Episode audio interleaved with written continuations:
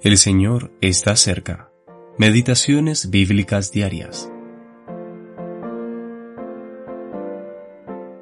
Entonces fue traído a él un endemoniado, ciego y mudo, y le sanó de tal manera que el ciego y mudo veía y hablaba. Y toda la gente estaba atónita y decía, ¿será este aquel hijo de David?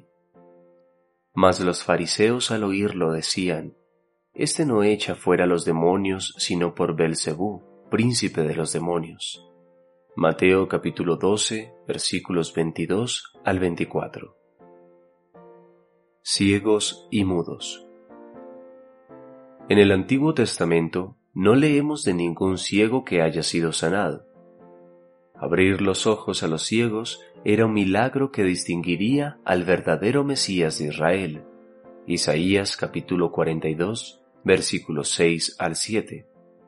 El Señor Jesús fue el primero en cumplir tal milagro, y las multitudes evidentemente reconocieron lo maravilloso que era esto, preguntándose si Jesús era en realidad el Hijo de David. Los fariseos se atrevieron a acusarlo de hacer esto por el poder de Satanás. Agresivamente, ellos determinaron rechazar cualquier pensamiento acerca de Jesús como el Rey prometido.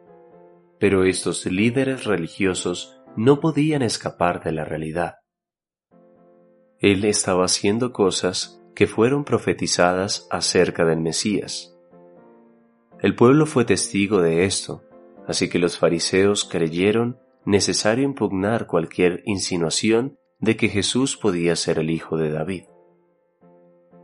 Aquí vemos el caso de un hombre que era ciego y mudo, una figura muy sorprendente del estado espiritual de Israel en aquel tiempo. De hecho, era una figura de toda la humanidad. La ceguera habla de la ignorancia espiritual acerca de las cosas claramente visibles para quienes podían ver. Y la mudez nos recuerda que, por naturaleza, el hombre es incapaz de hablar claramente y confesar que Jesucristo es el Señor. Solo el Señor Jesús puede corregir tal condición. Sin embargo, cuando lo hizo, los fariseos lo acusaron de realizarlo por el poder de Satanás. Esto condujo al total rechazo de Cristo por parte de la nación de Israel, un rechazo que continúa hasta el día de hoy.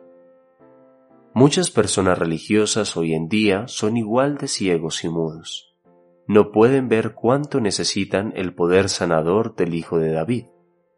No nos parezcamos a ellos, más bien démosle a Cristo el lugar de honor que le corresponde. L. M.